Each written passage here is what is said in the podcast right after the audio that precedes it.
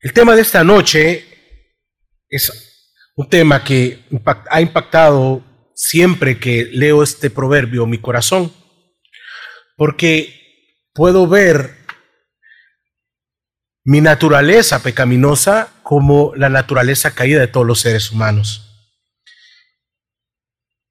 Dios aborrece siete cosas según Proverbios. Y si estas siete cosas son las que vamos a leer en este momento, Proverbios capítulo 6, me acompañan por favor, de los versículos del 16 al 19, dice así. Seis cosas aborrece Jehová, y aún siete abomina su alma, los ojos altivos, la lengua mentirosa, las manos derramadoras de sangre inocente, el corazón que maquina pensamientos inicuos, los pies presurosos para correr al mal, y el testigo falso que habla mentiras, y el que siembra discordia entre hermanos. Dios aborrece siete cosas según lo que acabamos de leer en Proverbios. ¿Por qué? Porque Dios es santo. Todos sabemos acerca de este atributo, que es el atributo que le da pasos a los que le da paso a los demás atributos. Nosotros amamos, nosotros eh, sentimos amor por una persona, pero es el amor natural, el amor de acá, de esta tierra. Pero Dios es diferente, ya que Él es amor, pero también él, su amor es, según el atributo, es que santo. Y así todos los atributos. Es por eso de que nosotros tenemos un Dios de esa manera santo. Por lo tanto, aborrece siete cosas, según lo que vamos a estudiar hoy Proverbios. Obviamente, a lo largo de la escritura, vemos que, en resumen, lo que él aborrece se llama pecado. No solamente son estas siete, sino que eh, el proverbio nos trata de llevar a siete cosas que al final es una sola. Es el problema del corazón del hombre. Probablemente más de alguno puede estar pensando o piensa como algunas otras personas que no han recibido la verdad de Dios es que Dios es amor. No creo de que el Señor, que Dios sea un Dios de esa manera, que condena, que lleva, que manda al infierno a las personas o que es un Dios lleno de ira. Yo pensaba que Dios era amor. Sí, es amor. Que Dios solamente tenía la capacidad de amar. Sí, Él es amor, dice la Biblia. Él es amor. Pero también Él aborrece el mal y todo aquello y el resultado de lo que hace el mal o lo que hacen los malvados. Podemos ver esto, por ejemplo, en las relaciones que tenemos unos con otros. ¿Cuántos aman a sus hijos? ¿Cuántos amamos a nuestro cónyuge? Creo que todos los amamos y en resumen, ¿cuántos aman a su familia? Todos los amamos. Pero yo creería que tal vez si usted ve que viene un perro y quiere atacar a su hijo de cuatro años, ese hermoso niño, o lo atacó, yo creo que usted no siente gratitud por ese perro, sino que creería yo que, que usted puede sentir un desprecio y un odio por ese perro. Es más, usted está maquinando cómo deshacerse de él, darle bocado o algo porque atacó a su hijo. O, por ejemplo, si alguien ha agredido a su familia, a su esposo, a su hijo, agredido, lo ha, le ha manifestado un golpe, cualquier otra cosa, nuestro corazón se llena de aborrecimiento para tal persona. Llegamos a detestar a la persona que, que agredió a ese ser que nosotros amamos. Es decir, que al mismo tiempo que usted siente amor por su hijo, usted odia a ese animal o detesta a la persona que le causó daño o que causa daño. Es la naturaleza del hombre.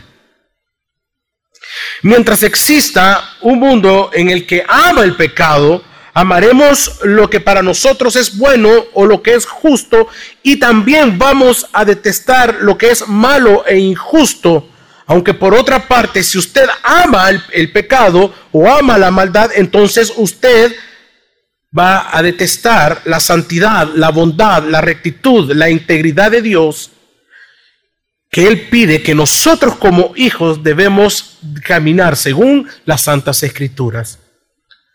El principal propósito entonces de Proverbios es hacer sabio a los hombres inmaduros, es decir, que aprendan a vivir como Dios diseñó que se debe vivir bajo su gracia. Es un libro para ayudarnos a cómo conducir nuestra vida práctica siendo sabios. Qué hermoso es Proverbios. Este libro responde tres preguntas. Primero, ¿en qué consiste la sabiduría? ¿Para qué la sabiduría? ¿Cómo se adquiere la sabiduría? Vemos los capítulos, primero, segundo, esos primeros capítulos, vemos el consejo de un maestro, de un padre que sienta a su hijo en su regazo y comienza a darle el consejo, un consejo a los jóvenes. Aquí vemos jóvenes, amén. Vio usted cómo está animado por su juventud, amén. Claro que sí. Entonces, ¿Cuál es el contexto de todo ese capítulo 6? Porque nosotros solo leímos los versículos del 16 al 19. Es importante que, que veamos qué estaba, qué viene hablando el proverbio anteriormente. De los versículos del 1 al 5, si usted tiene abierta su Biblia, Proverbio nos advierte en, contra de, de dar fianza. Cuando nos advierte en que seamos sabios en no caer en la trampa de ser fiadores de alguien. ¿Cuántos han tenido mala experiencia por eso? Yo le puedo levantar mis dos manos. Y así muchas otras personas. De los versículos del 6 al 11 nos habla claramente acerca de la pereza. Y usa una figura de una hormiga que la... Eh, eh, le ponemos el ejemplo a nuestros hijos y de hecho cuando nosotros leemos decimos que barbaridad, la hormiga, ¿cómo trabaja? Y yo estoy aquí sin hacer nada. Nos confronta. Ahora bien, del versículo 12 al versículo 19, entonces vemos dos partes. La primera, del 12 al 15, describe al hombre malo como un inútil, vil, un corazón perverso, que su pensamiento solo es al mal, o solo es el mal, solo en eso piensa. Es un hombre depravado. Esta persona tiene como propósito sembrar discordias. Pero el versículo 15 dice que su calamidad va a venir de repente, vendrá de repente. Después vienen los versículos en donde describe al hombre malo. Y es en esto que la Biblia quiere que, o nos quiere hacer ver que nosotros somos así en nuestra carne o en el pecado que nosotros estamos. Después, los versículos que siguen, de los versículos del 16 al 19, lo que acabamos de leer, son un ejemplo de una forma poética que hace Salomón, es muy bien conocida en la literatura semítica. Se trata de un dicho numérico o un proverbio numérico que consiste en hacer una enumeración dando, fíjense bien, primero una cifra y añadiendo una unidad más el número original. Seis, detesta el Señor más una. Es un artificio literario característico de los escritos sapiensales. Ahí tenemos varios versículos. Si usted lo puede anotar, Proverbios 30, 15 al 33, Eclesiastés capítulo 4, versículo del 9 al 12. Que en este caso es seis, seis cosas aborrece el Señor o oh Jehová y unas siete le son abominables. La forma 6 y 7 es una manera poética de expresión. Salomón nos dice que Dios odia seis cosas y que hay siete que detesta. Él detesta y odia a todas, o sea, las siete. Ni una se salva.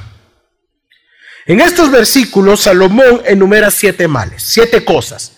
El siete sugiere lo completo y, está, y, cuando vemos nosotros esta lista, resume y llegamos a una conclusión, es el pecado en general. Porque si la leemos, ahí estamos, usted y yo.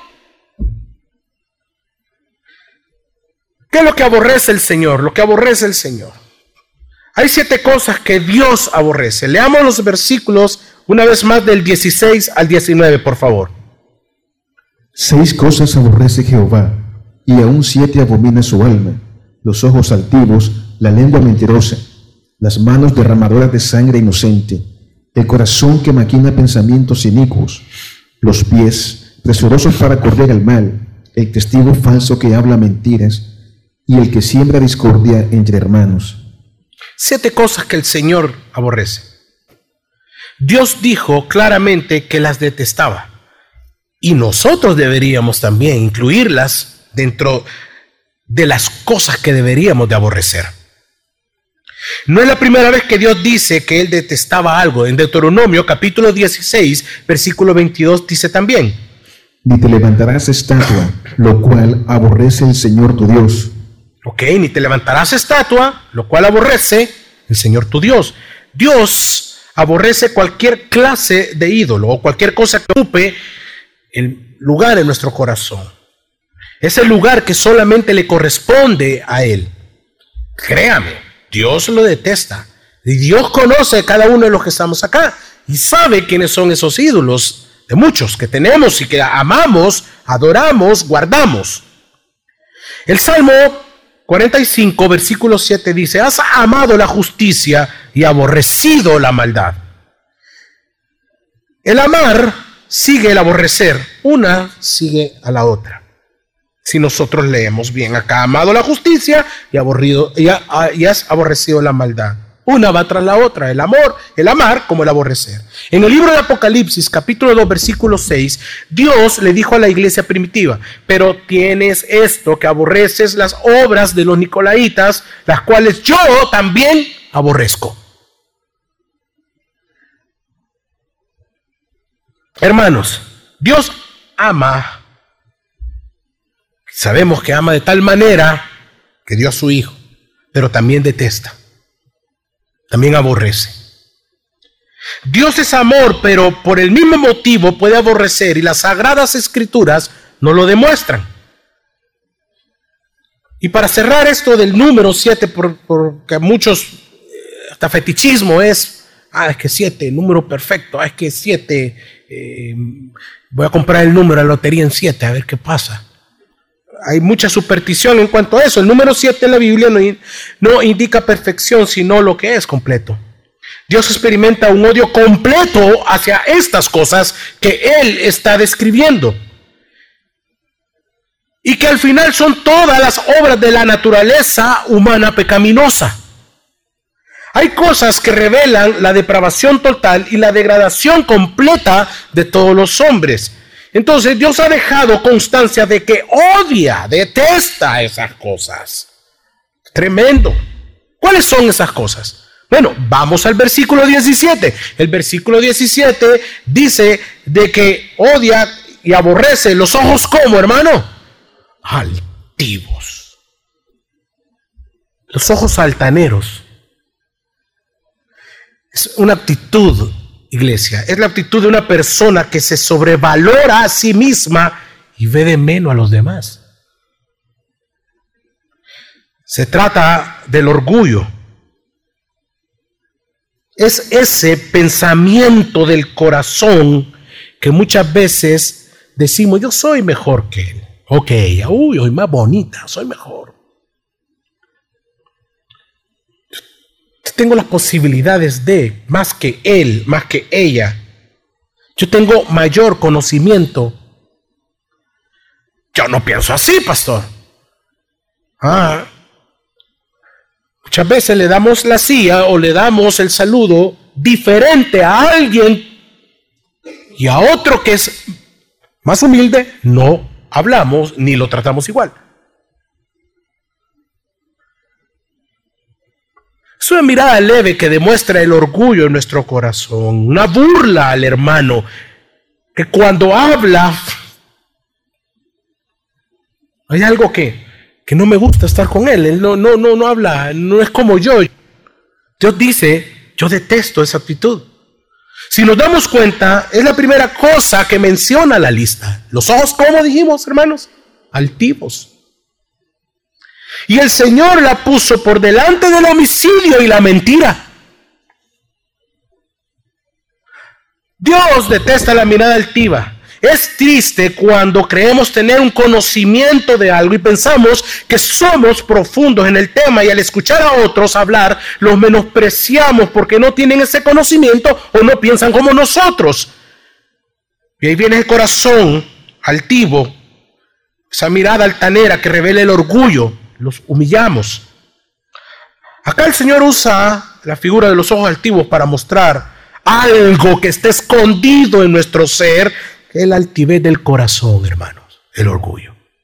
Es triste ver a los jóvenes tratando así a sus padres porque no están en el mismo nivel. Es triste ver las familias así, es triste vernos así en la iglesia. El primer pecado manifiesto en el cielo fue el orgullo, lo hemos leído. En Isaías 14, del 13 al 14, dice, subiré al cielo, en lo alto, junto a las estrellas de Dios, levantaré mi trono, y en el monte del testimonio me sentaré en los extremos del norte, sobre las alturas de las nubes, subiré y seré semejante al Altísimo. ¿Quién es Él? ¿De quién está hablando? Todos lo sabemos. Satanás. Y fue él que se presentó ante el hombre en el jardín del Edén y le dijo, seréis como dioses, seréis, seréis como él. Génesis 3.5. Ser altivo, hermano, hermana, hermana, hermano acá. Ser altivo, orgulloso, es desear querer ser alguien importante y una de las características es la independencia de Dios. Es que una persona así se cree su propio Dios. Cuestiona a Dios por medio de sus actitudes, por medio de sus decisiones. Es querer convertirnos de la criatura a un diosito. Esa es la razón por la cual la salvación por las obras es que apela al, al hombre ese hombre, ese ser humano que cree que va a conseguir su propia salvación, que la va a obtener por sí mismo y que por lo tanto no necesita a Dios. Hay allí el orgullo. El orgullo es tan grande que dice, yo no hago mal a nadie, jamás he hecho mal a nadie. Eso no importa, hermano. El mal en ti es que eres pecador, ya. Crees que no necesita un Salvador que muera por sus pecados y que cuando llegue ante el Señor, fíjate bien, podrá sentarse al lado de Él porque se considera tan bueno como Dios. Ese es el orgullo. Recordemos una de las bienaventuranzas del Sermón del Monte en Mateo capítulo 5, versículo 3. El Señor Jesús, el Señor Jesucristo dijo él mismo, bienaventurados los pobres. ¿Los pobres de qué, hermano? de espíritu, porque de ellos es el reino de los cielos. Y esto es lo que dijo el salmista en el Salmo 131, versículo 1. Señor, no se ha envanecido mi corazón, ni mis ojos se enaltecieron, ni anduve en grandezas, ni en cosas demasiado sublimes para mí. Hermanos, necesitamos, usted y yo necesitamos de Dios. ¿Cuánto dicen amén? Necesitamos de Dios. El orgullo nos vuelve esa soberbia, esa arrogancia en no querer orar. El, el, cristiano orgulloso no ora. Necesitamos tanto de Dios que no podemos decir, nadie acá puede decir que somos perfectos y mejores que otros. Porque usted necesita de Dios. Yo necesito del Señor. Usted no es mejor ni más que otro. necesitamos saber a cada segundo de nuestra vida que necesitamos del Señor más que de usted mismo, más que de nosotros mismos. Reconocer que mis ojos altivos o oh, mi corazón orgulloso ha transgredido su santidad, por lo tanto ha sido fácil, es fácil, sigue siendo fácil humillar a mi hermano, humillar a mi esposa, a mis hijos, etcétera, etcétera. Debemos de dar lugar a la humildad de Cristo y decir en oración, caer quebrado delante del Señor, Señor, yo soy débil, soy pecador, Señor, no puedo hacerlo, necesito de ti, no me necesito de mí mismo. La autosuficiencia es como la independencia Él. ¿Qué más aborrece el Señor? Hay otra segunda cosa que aborrece. Dios aborrece. ¿Y qué hermanos? Uh, ¿cuántos no me levanten la mano? Todos pecamos. Y dice acá que Dios aborrece la lengua mentirosa. No quiero que me vaya a malinterpretar, pero ayer que estaba leyendo esto me puse a leer otras cosas también. Y he notado alguna vez que la Biblia dice más, habla más acerca del uso de la lengua o del abuso de la lengua que del abuso del alcohol. No voy a malinterpretar.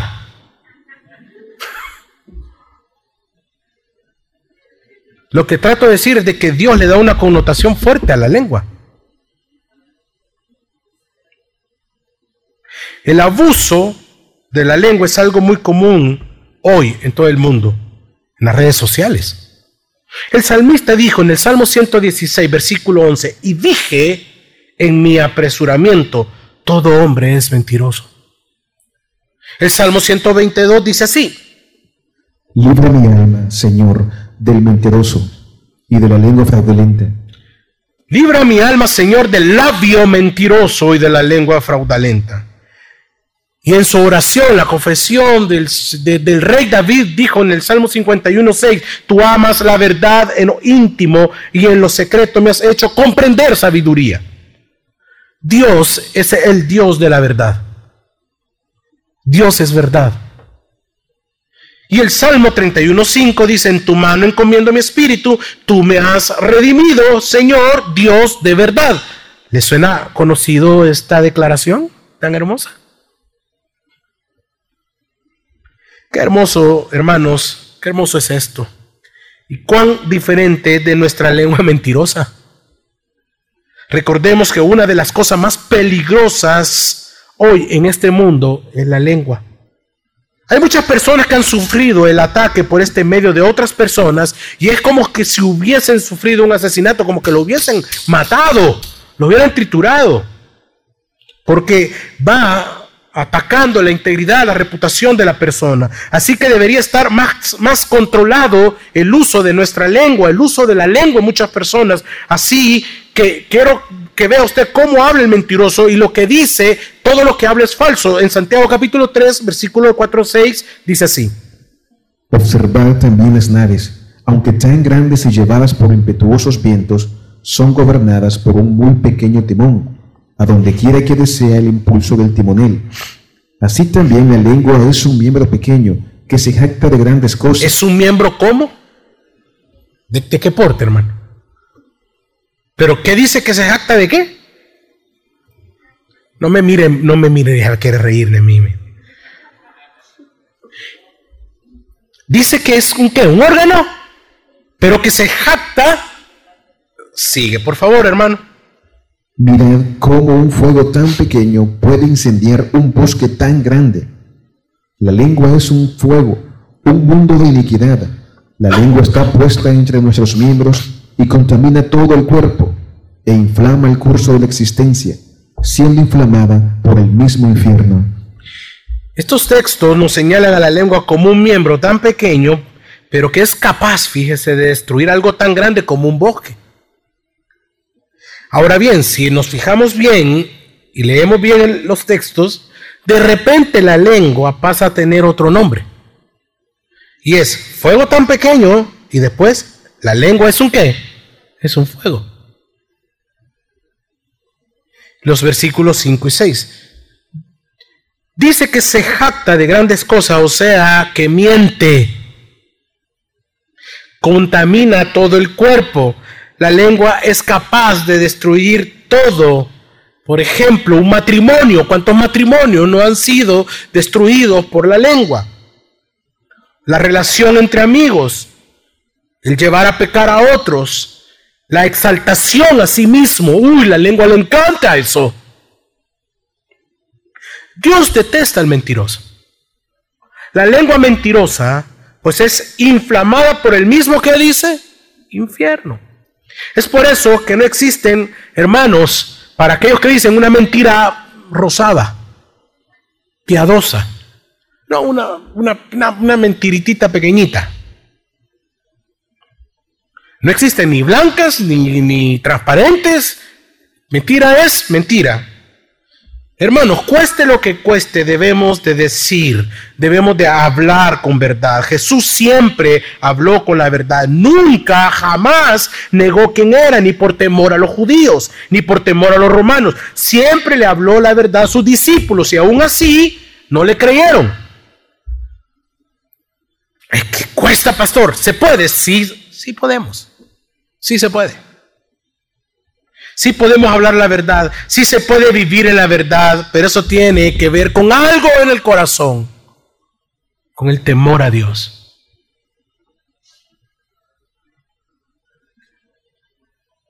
De personas que mienten, pero qué, qué bárbaro, ¿verdad? ¿Qué, ¿Qué, te pasó?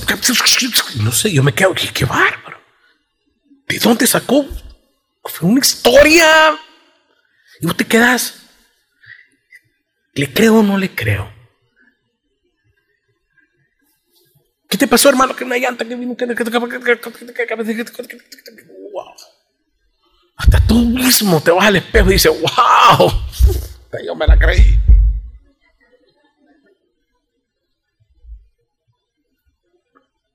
Todos tenemos ese pecado en nuestra carne. Yo también, hermano. Yo oro y le pido al Señor todos los días de mi vida, Señor, yo no quiero mentir, quiero hablar la verdad, decir la verdad. Es por eso que yo siempre me pregunto, ¿lo que hablaré exalta y glorifica la verdad de Dios?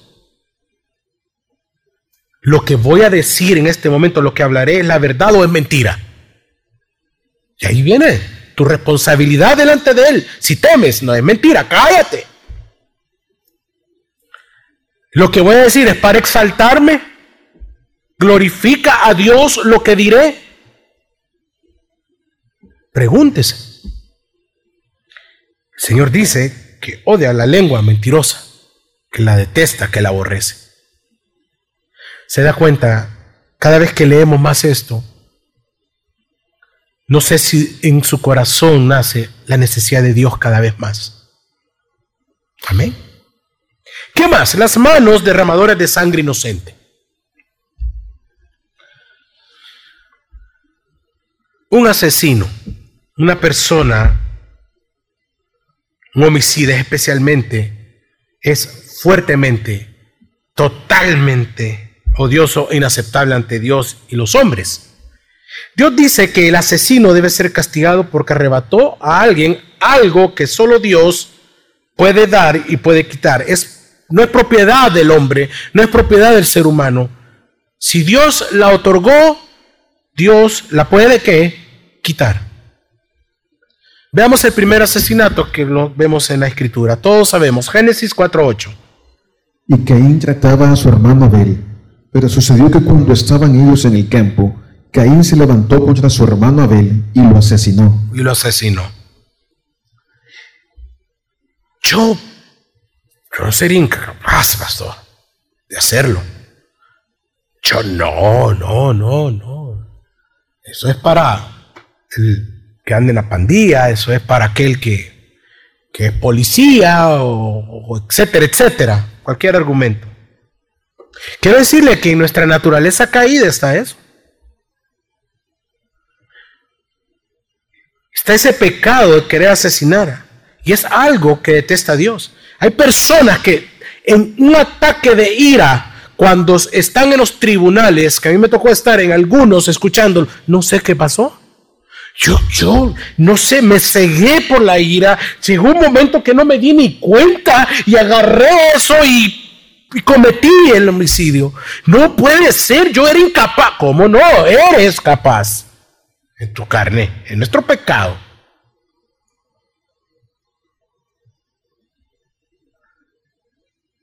Por lo tanto, Dios lo detesta, lo aborrece, ya que es Él que tiene el control de nuestras vidas y cuando Él la da, una vez más, Él la quita, que es una atribución que no la tiene el hombre. Debemos de examinarnos nosotros mismos. Y le voy a poner un ejemplo. Te puedo decir, sí, pero no tengo ira. Yo me enojo, pero no, no soy capaz de llegar a eso, pastor. No, mire. Estamos viviendo una situación muy, pero muy fea en nuestro país. Según las estadísticas, vemos que asesinan diariamente entre 20 a más de 35, 40 personas diarias acá en nuestro país. ¿Qué ocurre? Aparte del temor que llena nuestros corazones, también hay otros sentimientos que se mezclan, que la indignación, el enojo, cuando vemos eso, y ¿dónde están las autoridades? ¿Qué van a hacer? Y, y comenzamos la justicia propia a salir poco a poco, el enojo y la ira en algunos. Entonces vemos que hay páginas en las redes sociales que muestran cuando uno de esos asesinados son personas que andan en pandillas. Nos muestran al rojo vivo todo eso.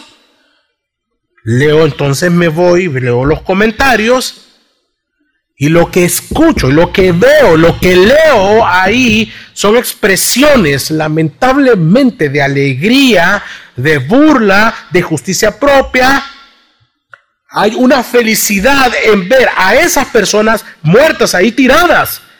Y es como que, como que también quisiera darles el tiro de gracia o darles el último y asegurarse si en verdad están muertos. Yo me pregunto, yo, yo, viendo eso, ¿me alegro de eso? ¿Me alegro de ver esto también? ¿Comparto los mismos deseos? ¿Cuántos cristianos habrán comentado eso mismo?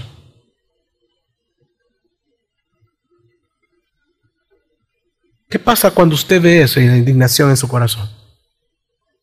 ¿Acaso ese deseo de nuestro corazón no muestra ese mismo pecado que aquel que lo comete? Uno, la diferencia es que uno lo lleva al hecho, pero el otro está aquí, mire, el corazón.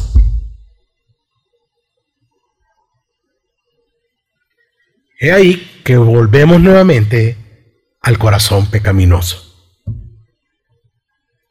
El versículo 18 también nos dice, vamos a ver cuál es la cuarta cosa que detesta el Señor. Dice el versículo 18, el corazón que, que maquina pensamientos perversos o planes inicuos. Una pregunta, ¿usted cree que todos aquí tenemos pensamientos malos o pensamientos perversos? Creo que la respuesta es sí. En Mateo capítulo 15, versículo 19 dice así. El Señor Jesús dijo, porque del corazón salen los malos pensamientos, los homicidios, los adulterios, la inmoralidad sexual, los robos, los falsos testimonios, las blasfemias. Todo comienza con un pensamiento. Todo comenzó con mirar a aquella persona que no era tu esposa, pensar cómo ibas a llegar, cómo ibas a hablar, en pensar en los textos, ibas a volver teólogo y espiritual, los textos que les ibas a mandar en las mañanas, que Dios te bendiga, etcétera, etcétera. ¿A dónde inicia todo? Porque del corazón salen los malos, corazón pecaminoso, los pensamientos. Realmente es una montaña de pensamientos peligrosos las que provienen o las que proceden del corazón perverso, humano. Una pregunta, hermano. ¿Ha confesado usted alguna vez a Dios lo que tiene en su mente y en su corazón contra su prójimo, contra su hermano, contra su jefe, contra sus amigos, contra sus pastores, con su pastor, contra su iglesia? Todos necesitamos hacerlo. Confesar esos pensamientos al Señor. Necesitamos siempre ser limpiados, iglesia.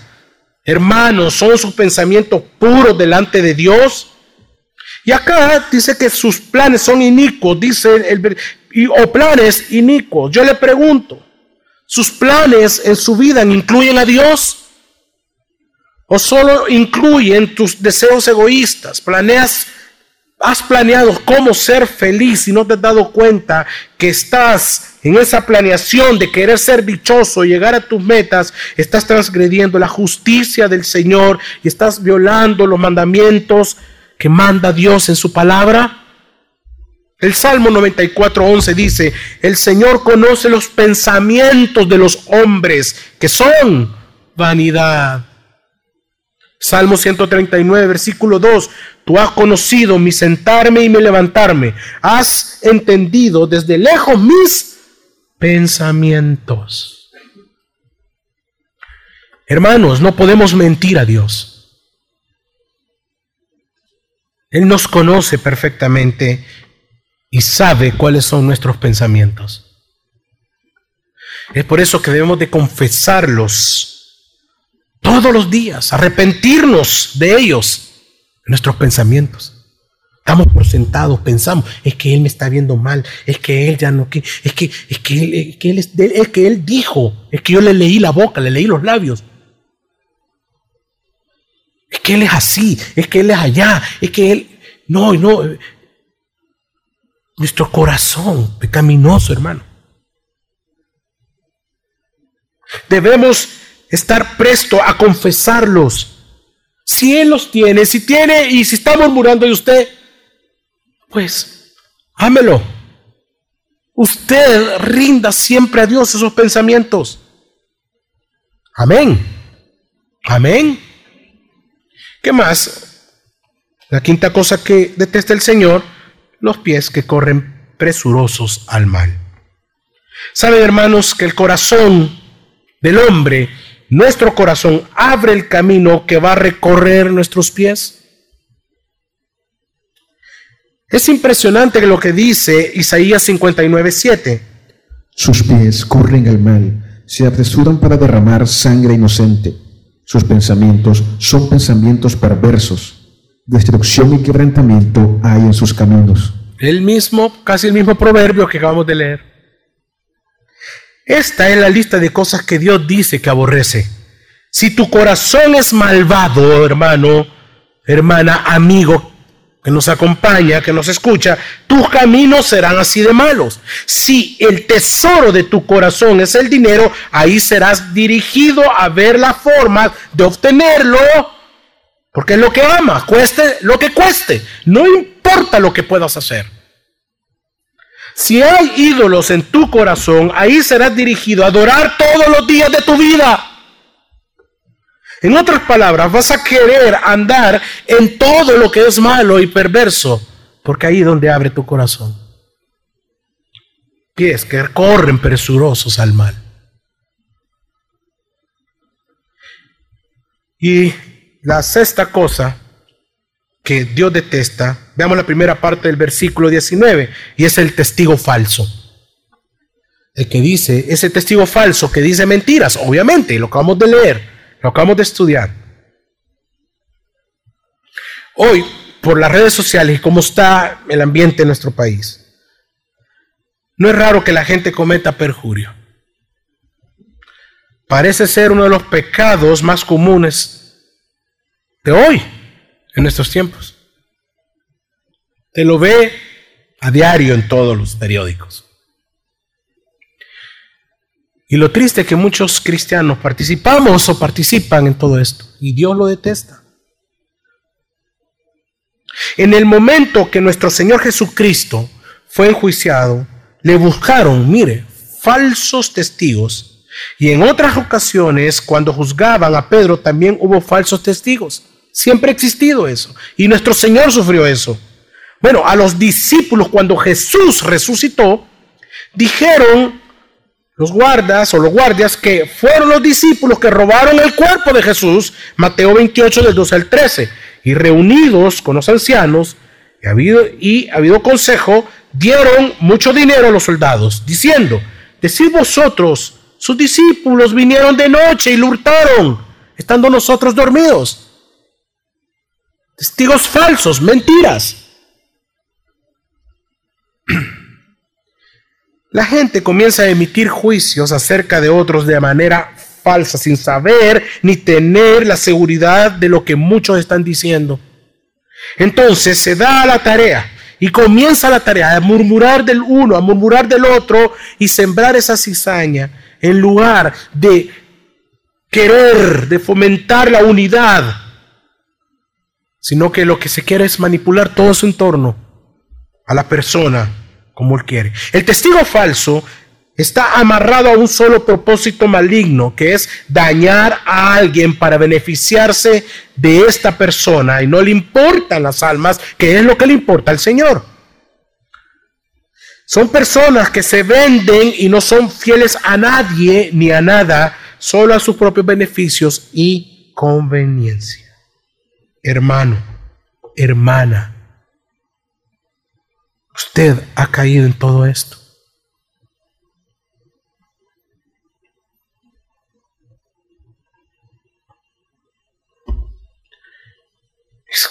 confronta la escritura en todo lo que hemos venido haciendo, escuchando. Impresionante nuestro pecado. Y la segunda parte, en el versículo 19, dice que el que siembra discordia entre hermanos, ¿el que era, hermanos? Discordia, división, murmuración, enojo unos con otros. ¡Wow! andate de esa iglesia porque ahí él, ella son, son así. Ya viste a él, tu discípulo, tu discipulador, ya viste el líder, ya viste al hermano, ya viste a tu papá, ya viste a tu mamá, ya viste a fulano, ya vi, mira, mira lo que están haciendo, discordia, división.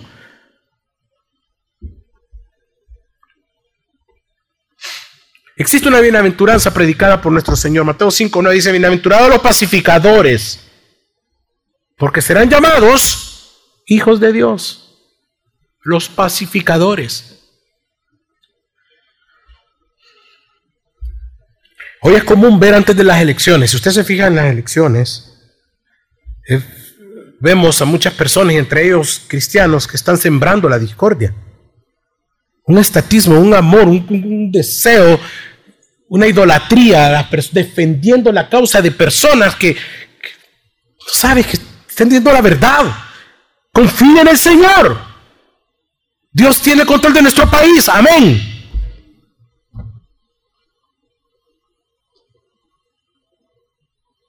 Se ponen a defender camisetas de partidos. No solo es en la política. También se encuentra aquí en la iglesia, en, en su lugar de trabajo, en su casa, su núcleo familiar principal. Pero ¿qué hace usted? ¿Qué está haciendo? ¿Qué estamos haciendo? Retroalimentando a aquel que lo está haciendo. Es cierto, fíjate, yo lo había notado.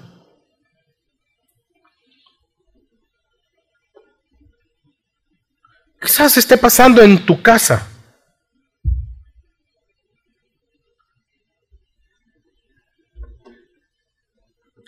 algunos problemas entre los miembros de las familias o entre hermanos en Cristo, amigos, hermanos en el hogar, es el común denominador esto, la discordia.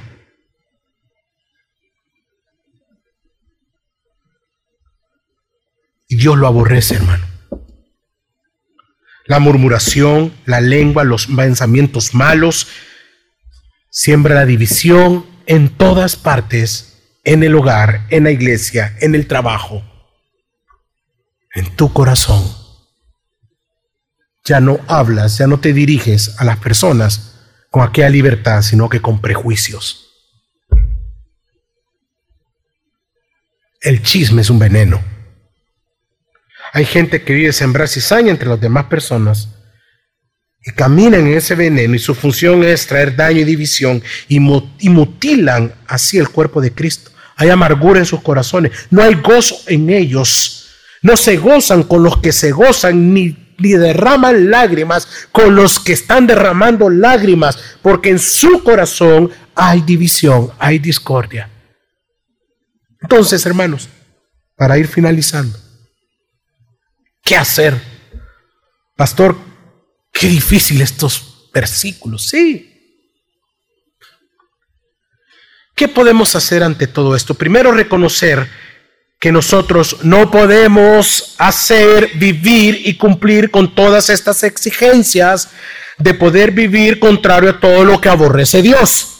No se puede, no lo va a poder hacer, pero sí podemos, hermanos, dirigir no solo nuestra mirada, sino nuestro ser entero a aquel que fue capaz de vivir una vida santa, una vida perfecta delante de Dios, Cristo Jesús. Gracias a Dios por Cristo Jesús. Gracias a Dios. Como Pablo dijo, doy gracias a Dios por Cristo Jesús, Dios nuestro.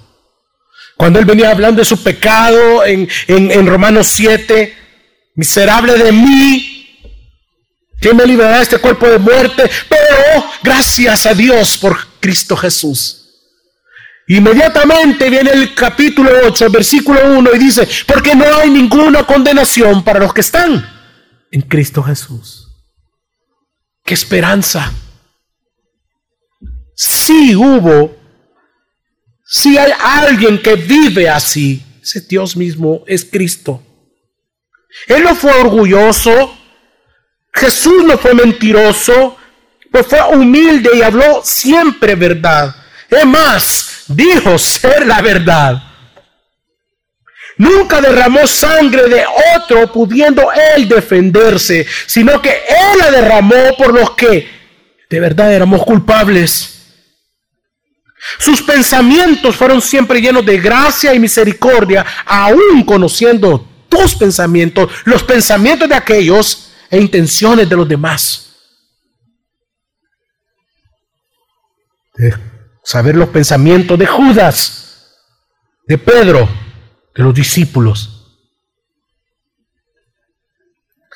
Su vida santa y obediente fue tal que fue a la cruz, caminó a la cruz y no al mal. Contra él hubo testigos falsos. Jesús habló siempre la verdad. No fue orgulloso ni soberbio, siempre fue a Dios, siempre fue al Padre, porque todo lo que oigo decir de mi Padre, eso hablo. Así lo dijo en Juan. Nunca sembró discordia, sino que uno de sus mandatos fue que amáramos a Dios con todo nuestro corazón y a nuestro prójimo como a nosotros mismos que nos amáramos entre nosotros y que así el mundo debería de saber que somos y van a reconocer que somos sus discípulos. Él es nuestro Señor y único Dios verdadero, Jesucristo. Ese es su evangelio. Él pudo vivir todo lo contrario a Proverbios 6. En Filipenses capítulo 2 versículos 3 al 8 dice así, nunca hagáis por contienda o por vanagloria, antes bien con humildad, estimando cada uno a los demás como superiores a él mismo, no mirando cada uno por lo suyo propio, sino cada cual también por lo de los otros. Haya pues, mire qué hermoso este versículo 5, haya pues en vosotros este sentir que hubo también en Cristo Jesús, el cual, siendo en forma de Dios, no estimó el ser igual a Dios como cosa a que aferrarse, sino que se despojó a sí mismo tomando forma de siervo, hechos semejantes a los hombres, y estando en la condición de hombre, ¿qué pasó? Se humilló a sí mismo, haciéndose obediente hasta la muerte y muerte de cruz. Este es nuestro Señor. Todo este proverbio 6 nos lleva a ver a lo único perfecto, a Cristo, el Evangelio que usted y yo necesitamos todos los días de nuestra vida. Amén, hermanos. ¿Cómo aplica esto a mi vida? Colosenses capítulo 3, versículo 12 al 14 dice así. Por tanto, vestidos como escogidos de Dios, santos y amados, de sentimientos entrañables, de compasión, de bondad, de humildad, de mansedumbre, de longanimidad, soportándoos los unos a los otros y perdonándoos los unos a los otros. Si alguno tiene queja contra otro, como el Señor en verdad os perdonó, así también vosotros. Y sobre todas estas cosas, el amor, que es el vínculo perfecto. ¿Y amor, que es el vínculo? Hermanos, por lo tanto, vestidos como escogidos de Dios, santos y amados, de sentimientos entrañables de compasión, de bondad, de humildad, mansedumbre, longanimidad. soportándonos los unos a los otros. Todo lo contrario a lo que acabamos de leer en Proverbios 6. Lo que debemos de procurar es la unidad en el espíritu y el vínculo perfecto de la paz es el amor, hermanos. Perdone. Ame a su hermano. Que no siembre discordia. Hable la verdad. No se goce en la muerte de los demás. Oremos por la conversión de ellos. Romanos 12:8 dice, si es posible, en lo que depende de vosotros, procurad la paz con todos los hombres. Que murmuren de usted. No importa, procure la paz. En Colosenses capítulo 3, versículo 13, parte B, dice, como el Señor en verdad os perdonó, así también vosotros. Este es el mejor ejemplo que podemos tener. Si Cristo nos perdonó, ¿cómo no poder soportar a mi hermano y perdonarlo? ¿Cómo no poder tener sentimientos de compasión y bondad, de humildad, de mansedumbre, de longanimidad, hermanos?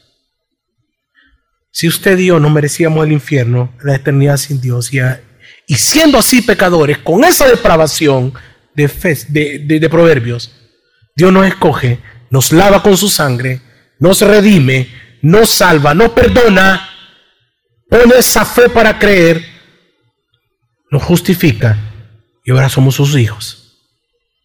Entonces, ¿por qué no hacer así con los demás hermanos? ¿Por qué procurar la división y no el amor? Y para los que nos acompañan por primera vez y los que nos están viendo por el canal, amigos, arrepiéntase. Arrepiéntase esta noche. Las oportunidades que Dios le dé Arrepiéntase de esos pecados. Si lo dicho en este proverbio, si todo lo que se dijo, usted sintió que fue descrito usted ahí, pues qué bueno que vea su pecado. Pues quiero decirle que en este momento usted está viviendo sin esperanza. Usted necesita la esperanza. Reconozca primero sus pecados delante de Dios y arrepiéntase de ellos. Pida perdón, dígale en oración al Señor que le salve, que le perdone, que tenga misericordia de su vida. Ahí donde está usted puede orar. Jesucristo murió por sus pecados. Por lo tanto, solo Él puede lavarlos de esos pecados. Solamente Él, porque Él fue el que se dio Solamente Él puede justificarlo. Usted, amigo, se merece el infierno, la condenación eterna. Pero si usted se arrepiente, el Señor lo presenta sin culpa, sino justo ante Dios, ya que Él fue que pagó por sus pecados. Arrepiéntase. Hermanos, estas son las cosas que Dios aborrece. Sí. Pero ama y exalta la obra de la cruz, a su Hijo Jesús, que solo Él pudo vivir así. Tenemos la oportunidad en esta noche de poder orar y arrepentirnos si hemos andado así. Amén, mis hermanos. Vamos ahora.